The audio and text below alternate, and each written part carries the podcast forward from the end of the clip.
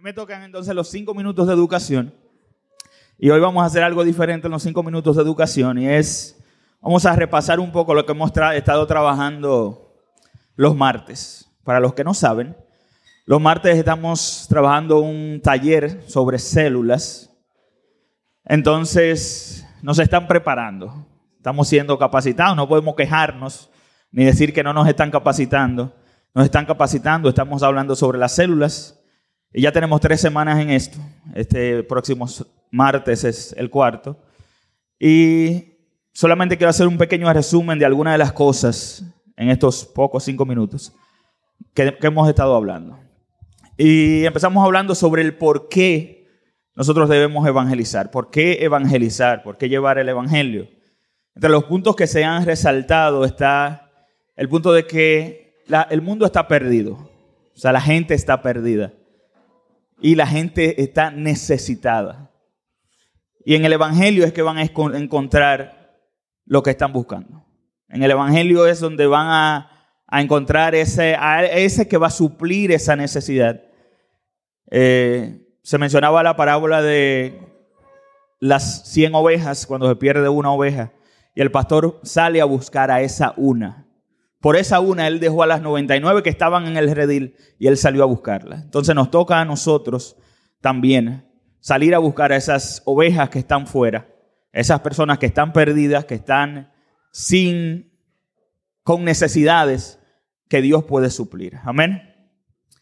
Y también hemos estado hablando sobre en qué consiste la evangelización.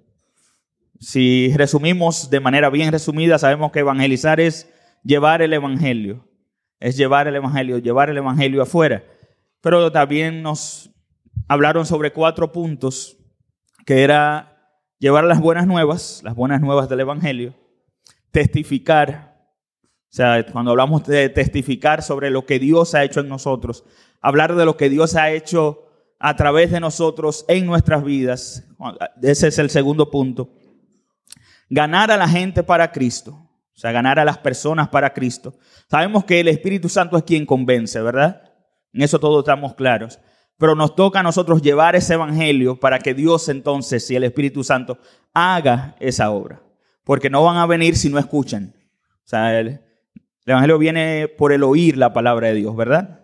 Entonces, si no escuchan, no van a llegar. Y si no hay quien les predique, como dice la misma palabra, entonces, ¿cómo llegarán? ¿Cómo oirán? Y por último es hacer discípulos. La gran comisión está vigente.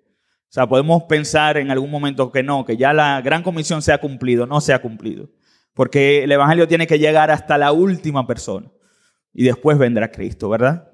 Entonces, el Evangelio tiene que ser predicado, las personas tienen que escuchar el Evangelio. Entonces, la gran comisión está vigente, tenemos que hacer discípulos. No es solamente llevar las buenas nuevas, no es solamente que la gente venga a la iglesia, no es solamente que la gente conozca de Cristo, sino que hay que disipularlos. Entonces, esa es parte de lo que hemos estado aprendiendo y yo quiero enumerar cinco pasos de la salvación en Cristo y lo quiero hacer literalmente como, como dice lo, lo que nos están enseñando. El primer paso es que nosotros reconozcamos que nosotros somos pecadores. ¿Verdad? Segundo paso, Dios hizo algo para remediar esa situación. O sea, Dios hizo algo para remediar que nosotros somos pecadores. Tercer paso, debe usted recibir a Cristo. O sea, reconocemos que somos pecadores, recordamos que Dios hizo algo para remediar esa situación, pero entonces a la persona le toca reconocer, reconocer y recibir a Cristo confesar el pecado y dejarlo, y confesar y creer que Jesús es el Salvador y Señor, como dice Romanos 10, 9 y 10. Porque es, si confesamos no es con nuestra boca que Jesús es el Señor, entonces seremos salvos. Bien, entonces les animo a todos los que no están participando, todos los que no están viniendo a, a los martes a, a recibir esa enseñanza, vengan porque es algo de la congregación, es algo que estamos trabajando y creo que es algo a lo que Dios nos ha llamado, o sea, a todos, no al pastor, no a Audi, no a los pastores de jóvenes, no a, a los líderes, a todos. Todos estamos llamados a llevar las buenas nuevas del Evangelio a las personas que lo necesitan y que están perdidas. Entonces, cuando hablamos, cuando decimos todos, nos referimos a todos. Bien, bendiciones. Estos fueron los cinco minutos de educación.